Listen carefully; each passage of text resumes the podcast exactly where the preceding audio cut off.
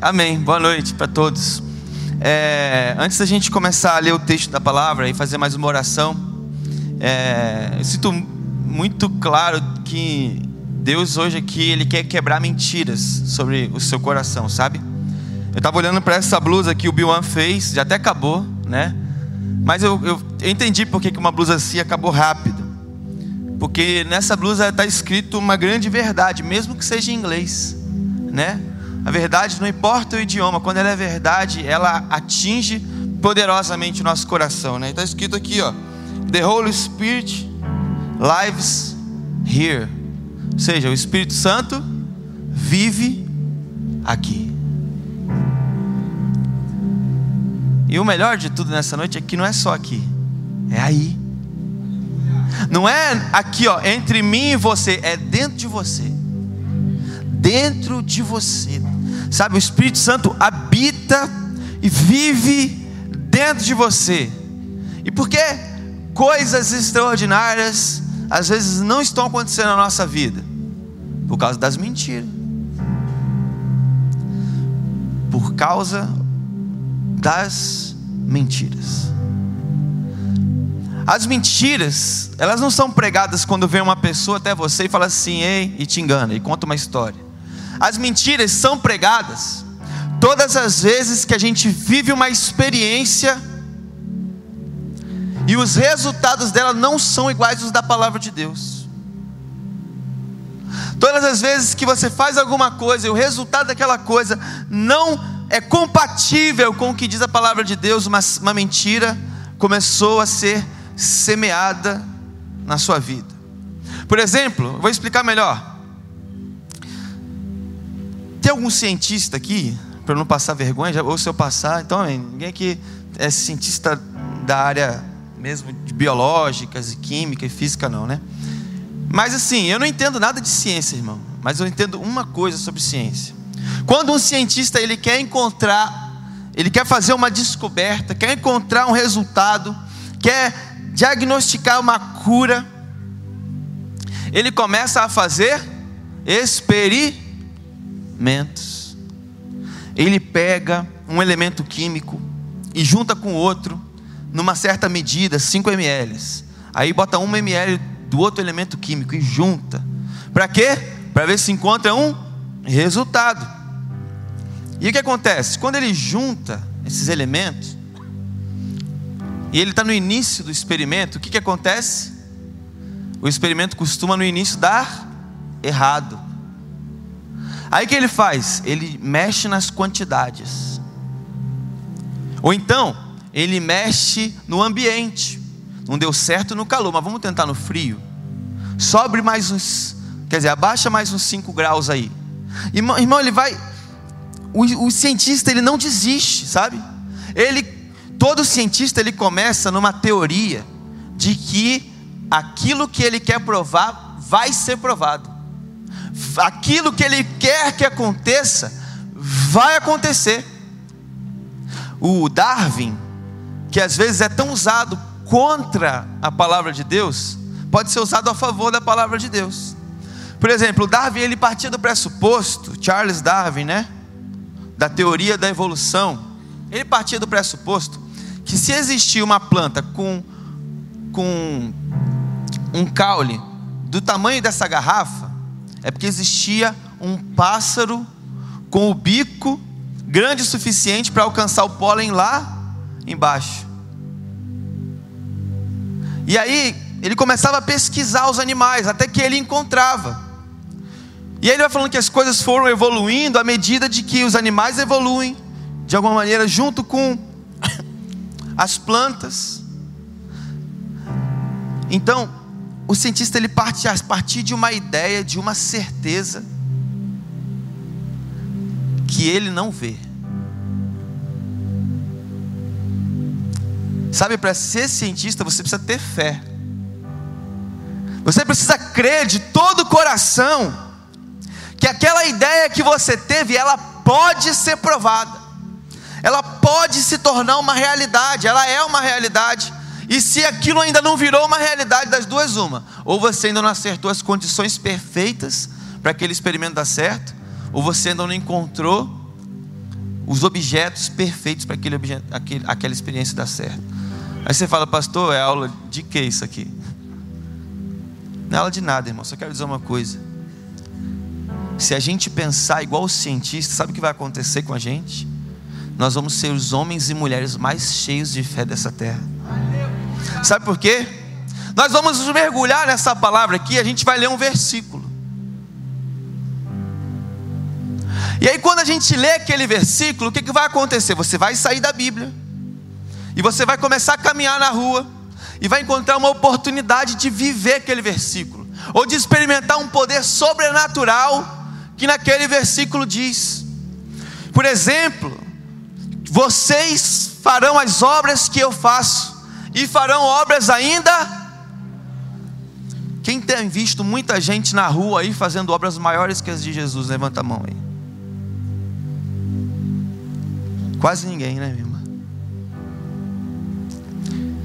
Então, quando você não vê alguém realizando obras maiores do que a de Jesus, significa que a Bíblia está mentindo. Significa que a palavra de Deus não é tão bem assim. Vamos tentar explicar teologicamente por que é que as promessas feitas por Jesus lá atrás não estão sendo vividas hoje. E sabe, irmãos, tem muitos crentes que saem do culto delirando, cheio de fé, cheio das verdades da palavra no seu coração, mas desanimam no primeiro experimento. Não, Deus falou que o meu marido, se eu orar pelo meu marido, ele vai se tornar uma bênção. Aí ora uma semana, o marido continua aquela, aquele projeto inicial lá e aí fala: não funciona comigo. Ah, não, eu orei por um enfermo, ele morreu e eu tenho um trauma e eu não, não acredito que Deus está querendo curar pessoas. Eu não estou acreditando tanto assim no poder de Deus hoje. Mas irmão, deixa eu te dizer uma coisa. Ou a gente pega essa palavra e a gente torna ela a bússola da nossa vida. Mesmo que a gente pegue um monte de pedreira, um monte de caminho errado, um monte, sabe, de, de obstáculos, rios, frio, fogo, pancada, pedrada, mas nós precisamos olhar para essa palavra e dizer: essa palavra é viva, ela é eficaz, ela é afiada, ela tem poder, ela me enche, ela pode manifestar a glória de Deus por toda a terra, se eu crer nela. Mas irmão, às vezes a gente fala dos cientistas como se eles fossem ateus, mas na verdade eles têm muito a nos ensinar sobre fé. Porque eles acreditam em coisas muito menos, muito menos reais do que o próprio Jesus. Sabe quando eles, eles vão para a ciência, eles olham para aquilo que eles estão estudando e ele fala: Isso aqui é o caminho. Isso aqui que eu estou estudando é a, é a verdade. Isso aqui que eu estou estudando vai trazer vida. Mas muitas vezes nós crentes que pregamos fé o tempo inteiro, não conseguimos nos debruçar em cima da nossa teoria e trazer à tona as experiências de Jesus sobre as nossas vidas. Irmão, você fala, você deve pensar assim, pô, pastor Tiago, então, deve ser um cara, assim, de, das maiores experiências do mundo, né? Ele deve ser, meu Deus, tudo dá certo. Que ele, irmão, eu estou quebrando a cabeça igual você. Eu estou pegando a palavra, eu estou lendo, eu estou falando, isso aqui é verdade. Mas, irmão, às vezes eu estou pegando um monte de caminho errado, um monte de caminho errado, um monte de caminho errado. Mas chega uma hora que o Espírito Santo vai me guiando, irmão, e tem umas coisas que estão dando certo. É muito legal falar de fé no dia que deu certo. Mas, irmão, Jesus está nos chamando para mergulhar tão profundamente na Sua palavra, onde nós vamos trazer à tona tudo que está nesse livro. Tudo que está nesse livro. Irmão, eu, eu prometo que eu já vou ler o texto, mas eu lembro que há dois anos atrás eu comecei a pregar no Biuan, no culto dos jovens, uma série de pregações chamada A Igreja do Espírito Santo que é a igreja de Atos, né? É uma leitura da igreja de Atos. Que a gente decidiu fazer, irmão. Porque eu falei assim, Deus, ou nós vamos viver o que está escrito nessa igreja aqui, vamos ser uma igreja cheia do teu poder, cheia da tua graça, cheia da tua glória, onde a tua presença é manifesta sempre nas nossas vidas. Ou eu não posso mais ler esse livro, porque, irmão, sem fé não dá para ler esse livro, sem esperar algo impossível não dá para ler esse livro, porque o Espírito é vivo, por isso que ele vive em mim. Porque tem crente que você olha, o Espírito morre em mim. Não é verdade? Tem uns, uns crentes, mano. Não estou falando de que ele é reteté ou que ele é tradicional, não. Não estou falando disso, não. Estou falando de, de pessoas cristãos que vivem debaixo da firme convicção de que Jesus está vivo. E se ele está vivo, ele tem que fazer alguma coisa. Irmão, se Jesus está vivo, ele está fazendo alguma coisa. O nosso problema é que às vezes a gente não está entrando no que ele está fazendo. Mas vamos ler a palavra. Vamos ler a palavra. E aí, só que eu terminar. E a gente começou a ler Atos, irmão. E eu, irmão, quando eu comecei a ler, eu nem sabia o que Jesus ia fazer. Eu só pedia para ele fazer alguma coisa. Eu nem sei se eu cria tanto assim. Mas uma coisa eu fiz, eu continuei pregando sobre Atos e continuei dizendo o que Jesus ia fazer, irmão. A galera do Biwan está meio, tá meio que representando aí hoje, né? E a pergunta é: Jesus está fazendo alguma coisa no Biwan nesses últimos dias? Jesus tem sido extraordinário nas nossas vidas, sabe? Eu tenho encontrado jovens que, mais do que falarem de Jesus, conhecem a Jesus pessoalmente, sabe? Jovens que, que Deus tem se manifestado sobre a vida deles, porque o Espírito Santo não morre aqui. Aqui é onde ele começa a fazer sinais, maravilhas. Aqui é onde ele começa a fazer a palavra dele se tornar verdade. Mas vamos ler João capítulo 6, vai? João capítulo 6. Eu comecei, enquanto você procura, eu encerro esse comentário. Eu comecei a falar isso porque eu senti muito Deus querendo quebrar mentiras na sua mente. Eu não estou dizendo que são de todos, mas eu creio que é pertinente dizer que tem mentiras que Deus quer quebrar hoje na sua vida. Sabe, coisas que você começou a crer na palavra, mas não conseguiu ver. Como se você estivesse dizendo assim: ai, eu creio na palavra, mas é tão difícil, a prova é tão dura, né? a cruz é tão pesada. Mas eu estou aqui para dizer para você, cara, que se Deus disse que é verdade, é verdade. Não retroceda. Não retroceda. João capítulo 6. A partir do verso 16. E quem já me viu pregando nas últimas vezes, sabe que eu gosto de ler a Bíblia mesmo, assim, na hora de pregar, irmãos. Então, assim, é, é, é, se eu não pregar nada, eu, te, eu quero te dar uma convicção. Ao final da leitura do texto, mais nada vai te faltar. Mas eu vou pregar em nome de Jesus e cheio da unção do Espírito Santo hoje, em nome de Jesus. Em nome de Jesus, eu peço ao Espírito Santo que me ajude. Mas vamos ler. Amém? Então diz assim: Ao anoitecer, seus discípulos desceram para o mar, entraram num barco e começaram a travessia para Cafarnaum. Já estava escuro e Jesus ainda não tinha ido até onde eles estavam. Soprara, soprava um vento forte e as águas estavam agitadas.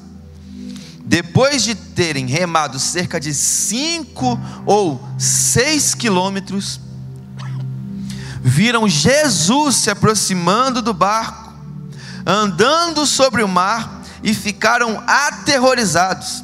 Mas ele lhes disse: Sou eu, não tenham medo. Então resolveram recebê-lo no barco e logo chegaram à praia para a qual se dirigiam. No dia seguinte, a multidão que tinha ficado do outro lado do mar percebeu que apenas um barco estivera ali e que Jesus não havia entrado nele com seus discípulos, mas que eles tinham partido sozinhos. Então, alguns barcos de Tiberíades se aproximaram do lugar onde o povo, onde o povo tinha comido o pão após o Senhor ter dado graças, entre parênteses, e multiplicado. Quando a multidão percebeu que nem Jesus, nem os discípulos estavam ali, entrou nos barcos e foi para Cafarnaum em busca de Jesus. Quando encontraram no outro lado do mar, perguntaram-lhe: Mestre, quando chegastes aqui? Jesus respondeu: A verdade é que vocês estão me procurando, não porque viram os sinais miraculosos, mas porque comeram os pães e ficaram satisfeitos. Não trabalhem pela comida que se estraga, mas pela comida que permanece para a vida eterna, o qual o Filho do Homem lhes dará. Deus, o Pai, nele colocou o seu selo de aprovação. Então lhes perguntaram: o que precisamos fazer para realizar as obras que Deus requer? Jesus respondeu: A obra de Deus é esta: crer naquele que ele enviou. Então perguntaram: Que sinal miraculoso mostrarás para que o vejamos e creamos em ti? O que farás? Nossos antepassados comeram do maná do deserto, como está escrito: Ele lhes deu de comer o pão dos céus. Declarou-lhes Jesus: Digo-lhes a verdade, não foi Moisés quem deu o pão do céu, mas é meu Pai quem lhes dá o verdadeiro pão do céu. Pois o pão de Deus é aquele que desceu dos céus e dá a vida ao mundo. Disseram eles: Senhor, dá-nos sempre desse pão. Então Jesus declarou: Eu sou o pão da vida. Aquele que vem em mim nunca mais terá fome. Aquele que crê em mim nunca mais terá sede. Mas como eu lhes disse, vocês me viram, mas ainda não creem. Todo aquele que o meu Pai me der virá a mim e quem vier a mim jamais rejeitarei, pois desci dos céus não para fazer a minha vontade, mas para fazer a vontade daquele que me enviou. E esta é a vontade daquele que me enviou, que eu não perca nenhum dos que ele me deu, mas ressuscite no último dia, porque a vontade do meu Pai é que todo aquele que olhar para o Filho e nele crer, tenha a vida eterna. Eu o ressuscitarei no último dia. Com isso, os judeus começaram a criticar Jesus, porque disseram: Eu sou o pão que desceu do céu. E diziam: Este não é Jesus, filho de José? Não conhecemos o seu pai e a sua mãe? Como ele pode dizer: Eu desci do céu? Respondeu Jesus: Parem de me criticar. Ninguém pode vir a mim se o Pai não me enviou. Desculpa. Ninguém pode vir a mim se o Pai que me enviou não o atrair. Eu o ressuscitarei no último dia. Está escrito nos profetas: todos serão ensinados por Deus. Todos os que ouvem o Pai e aprendem, vêm a mim. Ninguém viu o Pai, a não ser aquele que vem de Deus. Somente Ele viu o Pai. Asseguro-lhes que aquele que crê tem a vida eterna. Eu sou o pão da vida. Os seus antepassados comeram do maná do deserto, mas morreram.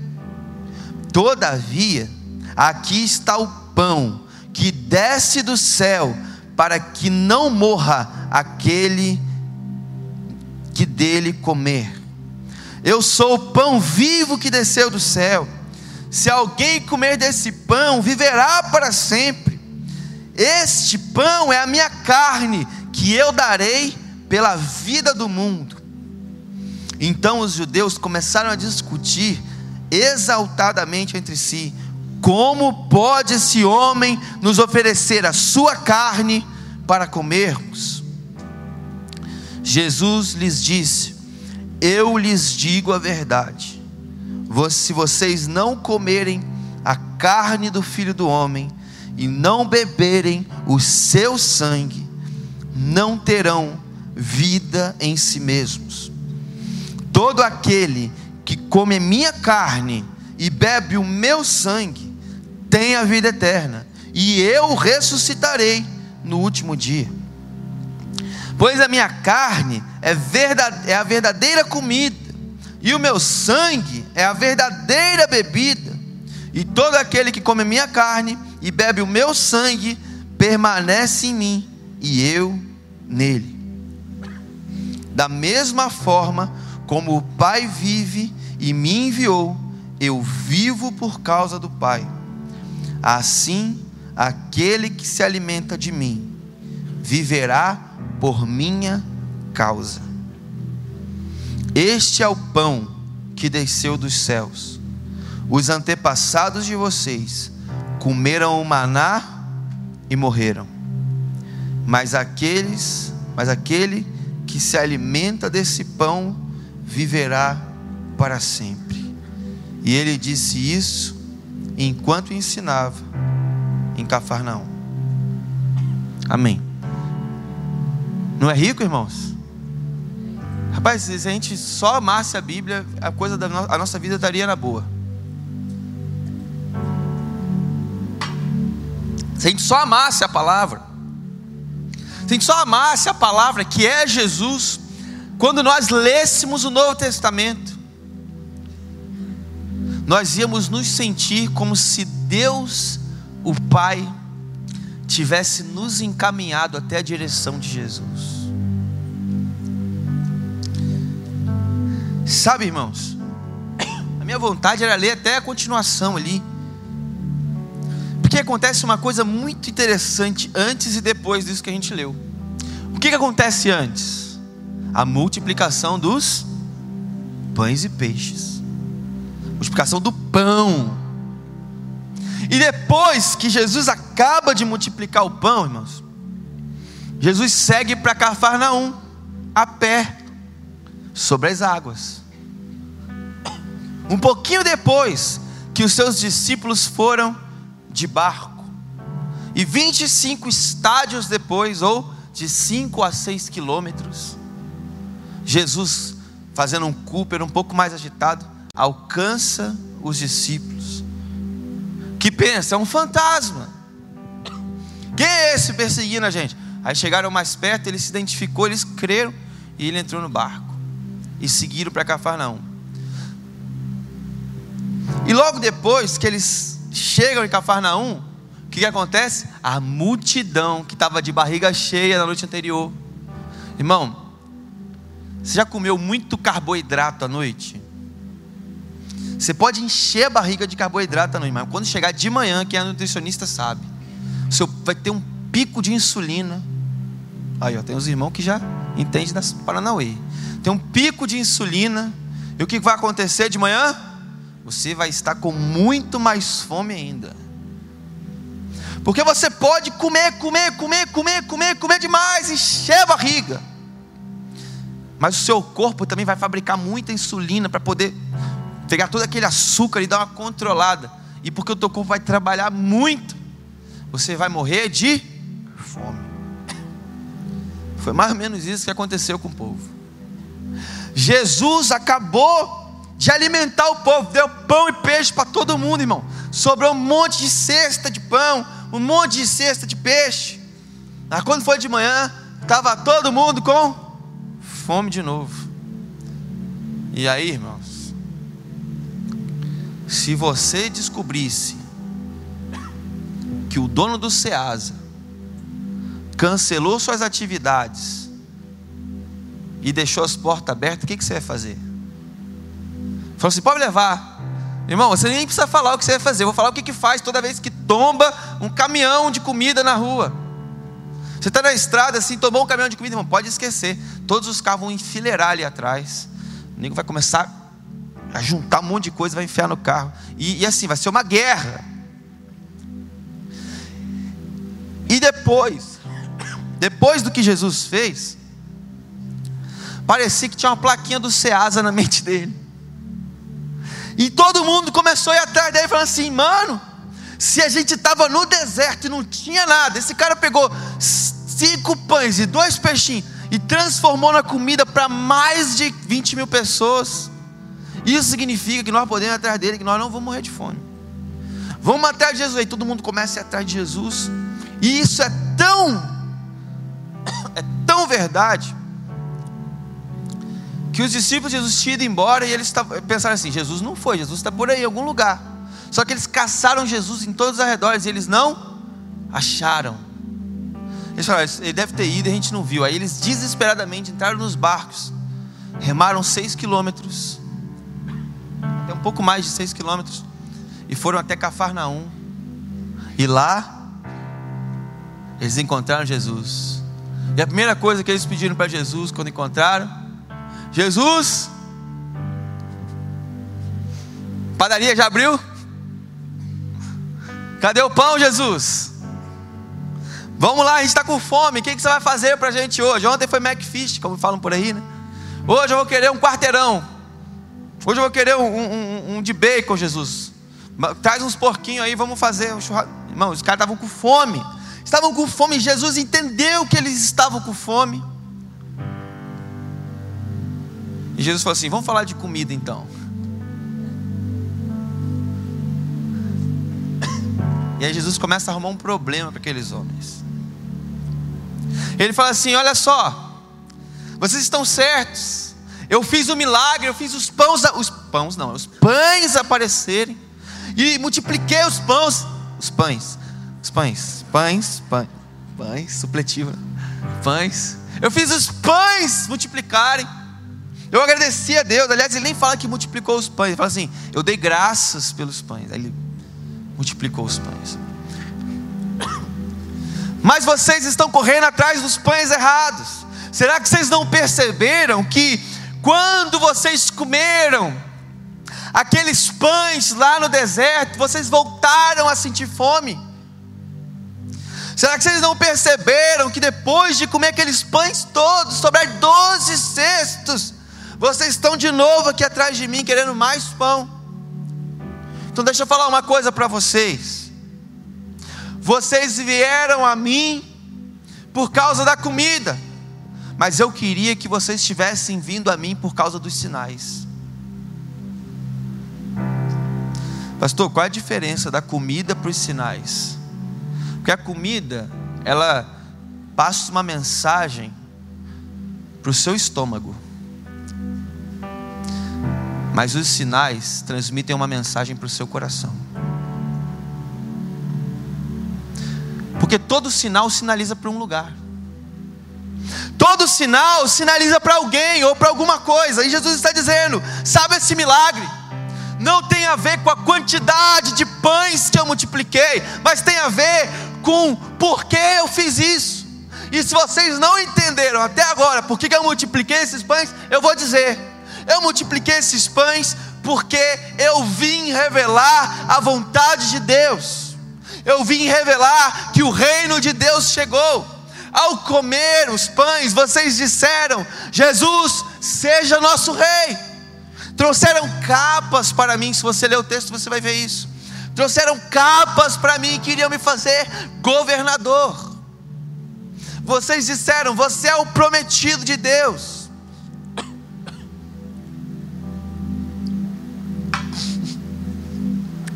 Você é o prometido de Deus. Você vai salvar Israel. Você vai trazer o pão, porque a gente para comer um pão tá difícil, Jesus. A gente para comer um pão tem que trabalhar e muito. E quando um centurião não vem, rouba o nosso pão e fala: trabalha para comer outro, porque esse aqui agora é meu. Roma está nos escravizando, Jesus. Salve-nos, salve-nos, Jesus. Faça como Moisés. Moisés foi o libertador do Egito. Venha ser o nosso libertador agora contra Roma, Jesus. Faz de novo o que você fez, o que Deus fez através de Moisés.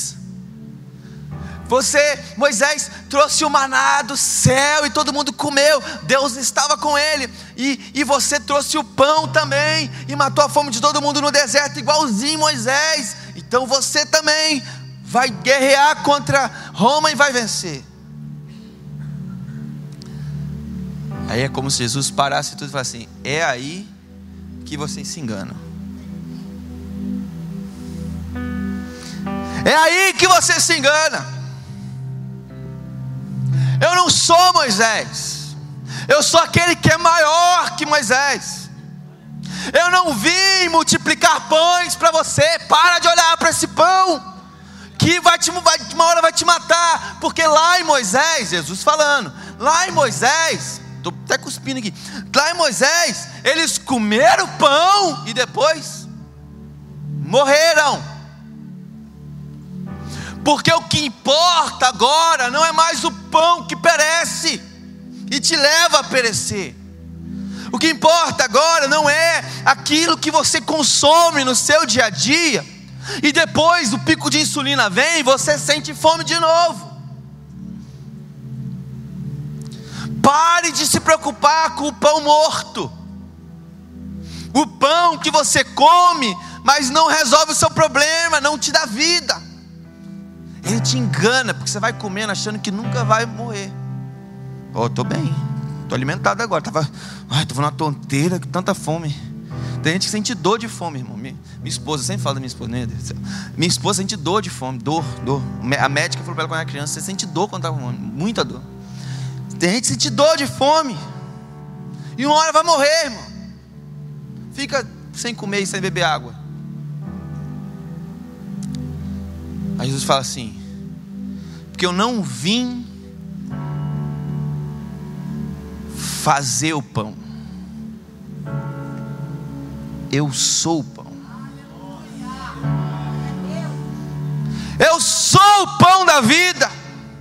Eu sou o pão. Irmão, sabe o que é pior?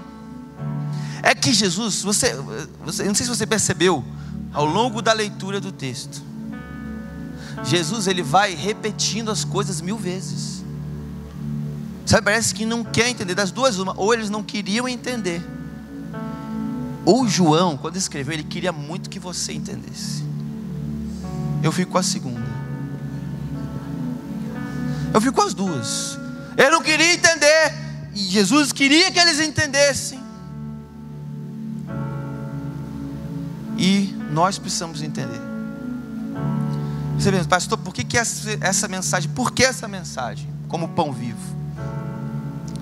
Porque, irmão, quando a gente vai ler, aí vem o depois do texto. Quando a gente vai ler esse texto,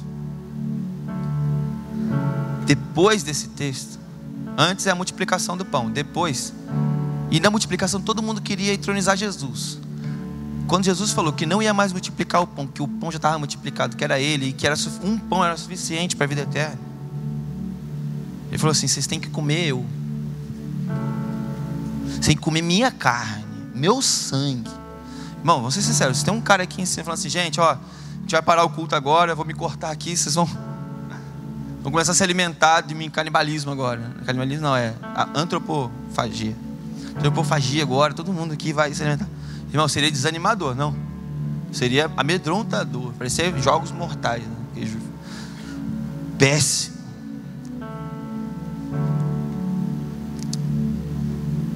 Aí você pensa, pô, mas Jesus podia ter sido mais claro, né? Mas Jesus foi. Mas quando Jesus acaba de pregar, aqueles homens param e falam assim: Ei Jesus, como é que nós vamos comer da sua carne e beber do seu sangue? E o texto vai dizendo que eles ficaram revoltados e começaram a murmurar. Falar, Jesus, como é que nós vamos comer do Senhor? E, e o texto está mostrando que Jesus também ficou um pouco revoltado. Sabe, Jesus começa a dizer: Eu lhes digo a verdade se vocês não comerem a carne do filho do homem, não beberem o seu sangue, não terão vida em vocês mesmos. E todo aquele que come da minha carne e bebe do meu sangue tem a vida eterna, e eu o ressuscitarei no último, no último dia. Sabe, eles ficaram irritados com Jesus, com essa mensagem, dizendo assim: esse homem é muito ofensivo, esse homem está dizendo que ele é maior do que Moisés. Irmão, sabe por que, que Jesus está falando de comer a carne dele? Sabe por que, que Jesus está dizendo que ele não é igual a Moisés? Porque, mais uma vez, Jesus está fazendo uma alusão, dizendo assim: Ei, eu não vim aqui para governar Israel contra Roma. Eu não vim aqui para oferir Roma e libertar vocês. Eu vim aqui para mostrar que vocês, a vocês que tem uma verdade sobre vocês que vocês ainda não conhecem. Por isso que a Bíblia vai dizer: "Conhecereis a verdade, e a verdade vos libertará". Por isso que é em João também que Jesus diz: "Eu sou o caminho, eu sou a verdade e eu sou a vida". Porque o povo de Israel ainda estava aprisionado na ideia de que na mentira de que Deus vinha amaldiçoar a terra e abençoar Israel. Isso é mentira, irmãos. Deus não veio amaldiçoar os outros povos da terra e abençoar Israel. Isso é profecia incompleta. Isso é a promessa feita a Abraão de maneira incompleta, porque a Bíblia diz lá no chamado de Abraão em Gênesis 12, não que não, a profecia não acaba quando Deus diz para Abraão: "E abençoarei os que te abençoarem, e amaldiçoarei os que amaldiçoarem". Amém. Não é isso, irmão. A profecia não acaba aí. Ele diz assim: abençoarei os que te abençoarem, amaldiçoarei os que te amaldiçoarem, e em ti serão benditas todas as famílias da terra. Todas as famílias da terra serão abençoadas. Eu não vim destruir o Império Romano, eu vim salvar o Império Romano. Eu vim resgatar o Império Romano, eu vim destruir o império do inferno, eu vim destruir a morte, eu vim destruir a serpente, eu vim pisar na cabeça daquele que estava destruindo a sua vida, eu vim desfazer o pecado. O Faraó agora não é César. O faraó agora não é César, o faraó agora é o teu pecado, é a tua serpente, é aquilo que te domina, é aquilo que destrói a sua vida, é o adultério, é a mentira, é, é, é, é o suicídio, é a depressão, é tudo de ruim, é teu orgulho, sabe? É a maldade do seu coração, é isso que eu vim destruir, sabe? Eu não vim destruir Roma, eu vim destruir a maldade de Roma. Aí você pensa, pastor, você já falou o texto inteiro, agora falta aplicar.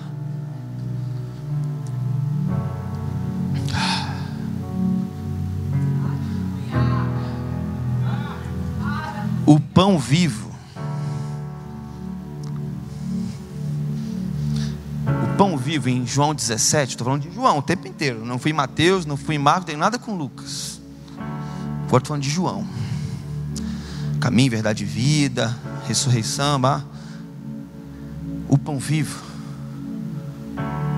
Em João 17, ora pelos seus discípulos, dizendo: Deus, aqui estão aqueles que tu me deste. Glorifica o teu filho agora. Irmão, sabe o que é mais interessante? Quando você conecta João 17 com João 6 agora e você vai vendo que ali Jesus está prometendo que vai ressuscitá-los. E em João 17, Jesus está orando por eles e está dizendo: Deus, chegou a hora de ressuscitar. Glorifica o teu filho para que ele te glorifique. Sabe, em João 17, Jesus está dizendo: está chegando a hora que eu vou ressuscitar, Deus. Em outras palavras, ele estava assim: Deus, agora é a hora de você me ressuscitar, lembra? Eu vou morrer daqui a pouco. Eu vou morrer daqui a pouco, Deus, mas assim, no texto aqui vai falando que ninguém viu o Pai, mas ele viu. Sabe por que ele viu o Pai? Porque foi o Pai que o enviou. E o Pai disse: Eu vou enviar você. E eu vou glorificar você. E todo mundo sabe que para Jesus ter um corpo glorificado, ele teve que morrer e depois ressuscitar. E Jesus em João 17 diz assim: Deus, Pai, glorifica o teu filho antes da sua morte. E ele fala assim: E agora eu peço, Pai, que eu não oro só por mim que vou ressuscitar, eu oro por eles. Eu oro pela Igreja Batista Atitude. Porque o Senhor os deu a mim. Só que Jesus, ele vai continuar na oração falando deles. Ele fala assim: Deus, e eu oro também por aqueles que ainda hão de vir. Você acha que Jesus deixou essa oração como lembrança, que João transcreveu essa oração como lembrança? Você acha que Mateus, agora eu vou em Mateus um pouquinho, capítulo 6, Jesus ensina o Pai Nosso. Com qual objetivo? A gente ora o Pai Nosso constantemente, não é verdade? De vez em quando a gente está orando o Pai Nosso. Quando a gente lê a Bíblia, Mateus, a gente ora o Pai Nosso. Sabe, as orações de Jesus são as orações do povo de Jesus. E em João 17, Deus está falando assim: Deus, eu estou recebendo aqueles que você me enviou. E irmão, um monte de gente foi embora. Eu queria poder dizer que todos no Rio de Janeiro crerão e receberão a Cristo. Mas o máximo que eu posso dizer é que todos confessarão um dia. Porque é possível, irmãos, rejeitar a Cristo. É possível acreditar na mentira. E viver uma vida de o Espírito Santo morre em mim. Sabe, essa é uma faculdade que Deus nos deu de não crer. Essa é uma oportunidade que Deus nos deu de não crer. Ao ponto que Jesus acaba a sua pregação e ele fala assim: Aqueles que são meus, Deus me enviou. E aí, quando Jesus acaba de pregar, a Bíblia vai dizer que muitos começaram a reclamar, dizendo assim: Dura é essa palavra. Quem pode ouvi-la? Quem pode suportá-la? E então os discípulos, muitos discípulos, começaram a deixar Jesus. Ele não fala a multidão, fala muitos discípulos começaram a deixar Jesus. E sabe quem é que estava deixando Jesus ali naquele momento? Os discípulos que pensaram que Jesus tinha vindo destruir Roma. Os discípulos que pensaram que Jesus tinha vindo trazer muito pão para Israel e que eles iam reviver o Egito, a fuga do Egito, que a terra de Israel ia voltar a manar leite e mel. Mas irmãos, vamos ser sinceros, nós estamos, não estamos lendo o Êxodo, nós estamos lendo João, que no capítulo 4 não vai dizer que o reino de Deus, a partir de agora, manda leite e mel. Em João 4, Jesus vai revelar aquela simples mulher no poço, dizendo assim: De dentro de vocês fluirá rios de águas vivas. Irmão, para encerrar, eu quero dizer uma coisa para você. Qual é o pão que você está tentando comer nessa terra aqui? E eu também. Irmão, é fácil cair na tentação, irmão. É fácil.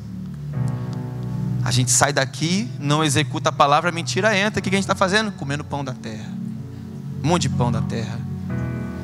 Um monte de pão. Irmão, vou falar um negócio para você. Eu sei exatamente, graças a Deus, eu sou uma pessoa muito privilegiada. Eu vou orar para que você seja, tenha esse mesmo privilégio. Eu sei exatamente o que Deus espera de mim. Irmão, eu sei, irmão, eu sei.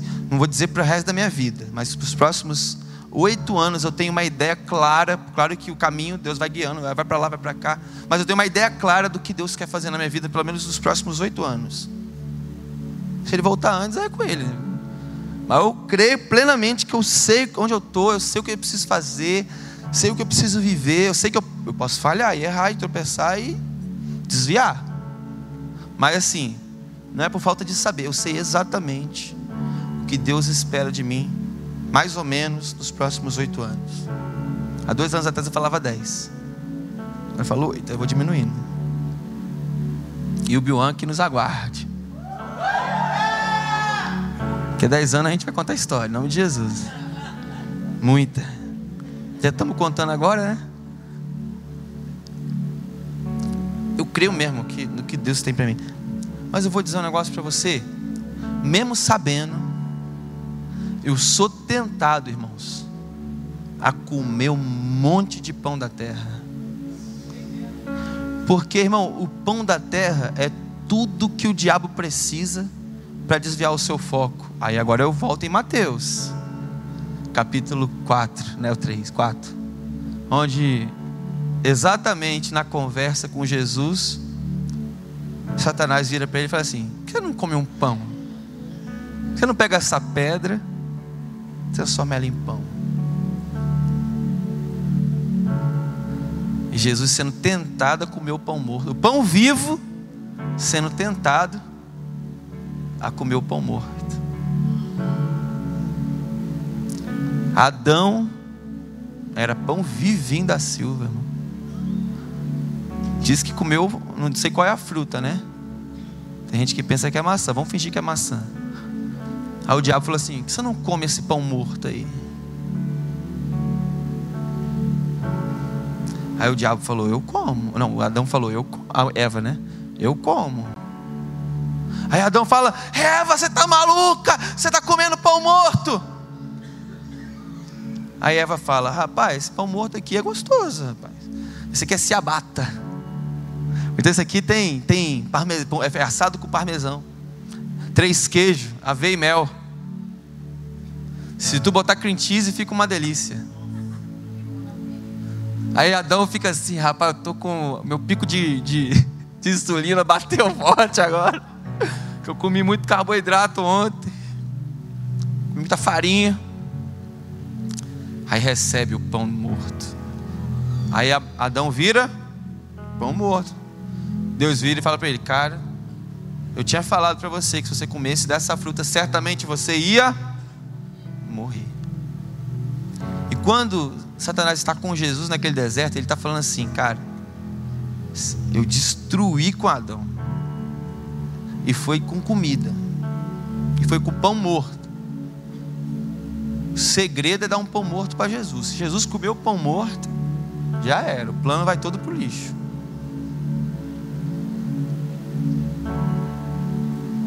Aí o diabo oferece, Jesus responde: Nem só de pão morto.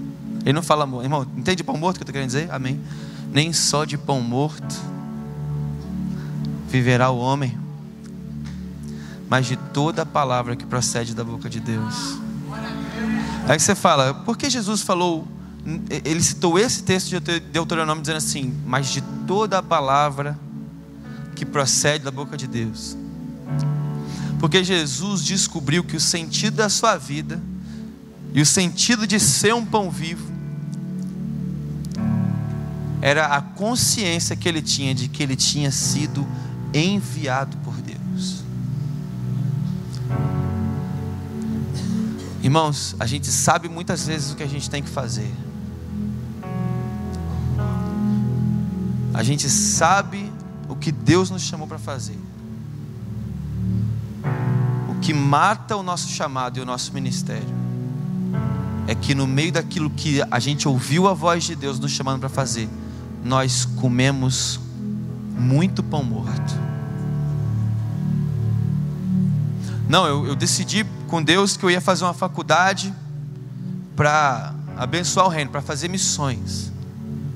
Aí entra na faculdade, irmão, três anos depois, você está falando assim: ah, eu quero fazer aquele curso, que aquele dá dinheiro, eu vou comprar uma casa assim, que eu vou comprar um apartamento, que eu vou fazer isso, que eu vou aquilo. Não, eu fui para o seminário porque Deus me chamou.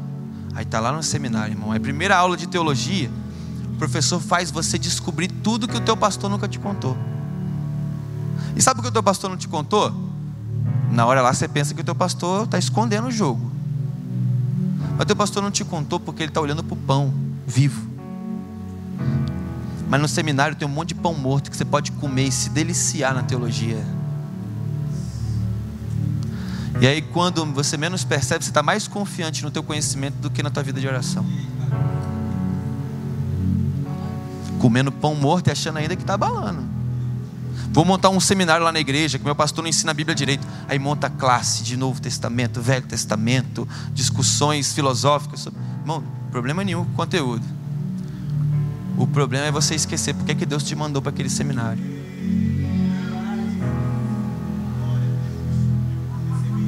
Amém. Vou te dar uma família linda, hein? Deus, obrigado pela minha família linda. Vou te dar um apartamento, hein? Deus, obrigado pelo meu apartamento. Eu, o senhor, eu, eu falei para o Senhor que eu ia comprar esse apartamento. A gente ia fazer muita célula aqui: célula segunda, terça, quarta, quinta, sexta, sábado. Aí você abre um apartamento, pá. Né? Só não abre para. Deus, me manda, me manda para a África, Deus. Lá para o São Tomé e Príncipe. Aí você pega o encarte, África do Sul. Tá bonita, tem, tem praia. Tem copa, tem um monte de coisa. Acho que eu vou para África do Sul, qualidade de vida é boa. Mas não era para. Ah, não, mas. É tudo é África. Tá entendendo?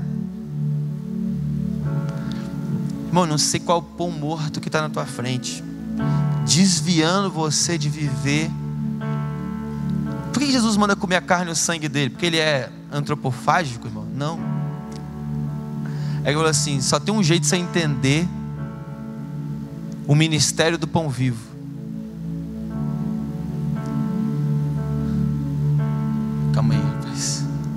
Só tem um jeito de você entender o ministério do pão vivo. O ministério do pão vivo é morrer para esse mundo. Porque o pão vivo, quando ele morre para esse mundo, ele ressuscita. E Jesus vira para ele e fala assim: Eu ressuscitarei vocês. Eu ressuscitarei vocês. Eu ressuscitarei vocês. Irmão, ou o evangelho é radical, ou ele não é evangelho. Ou um monte de gente vai embora quando ouve a pregação do evangelho de Jesus, ou é, está tentando pregar pão morto para agradar alguém. Jesus podia virar assim: Ó, oh, vou falar para vocês, hein? Eu sou o pão vivo, mas toma um pãozinho morto aqui, vou multiplicar de novo aí para você comer. Eu sou o pão vivo, mas vou tentar dar um pãozinho morto aqui para ver se você fica feliz aqui na igreja. Está entendendo? Irmão, não quero expulsar ninguém da igreja, não. Eu só quero identificar nesse lugar quem foi que Deus enviou, meu irmão. E se você não se sentir enviado por Deus, hoje é um dia de você ouvir, porque ele fala assim: aquele que ouve as palavras do Pai e obedece, esses foram enviados, e aprende, ele fala: aprende. Aquele que aprende as palavras do meu Pai esse foi enviado pelo meu Pai. Irmão, por que eu comecei falando tanto das verdades bíblicas? Porque nós vamos morrer. A verdade é essa, irmão. Todo mundo aqui vai morrer. Em nome de Jesus. Uma hora, não amanhã, né, gente? Em nome de... Não estou praguejando, não. Todo mundo que vai morrer. É verdade. Todo mundo que estava ainda aí morreu. Só doisinho que escaparam, um na, na carroça e o outro sumiu andando né, na rua. Enoque e Elias. Seu nome é com E? Se não for com E, você vai ser trasladado. Mas todo mundo além desses dois morre, irmão.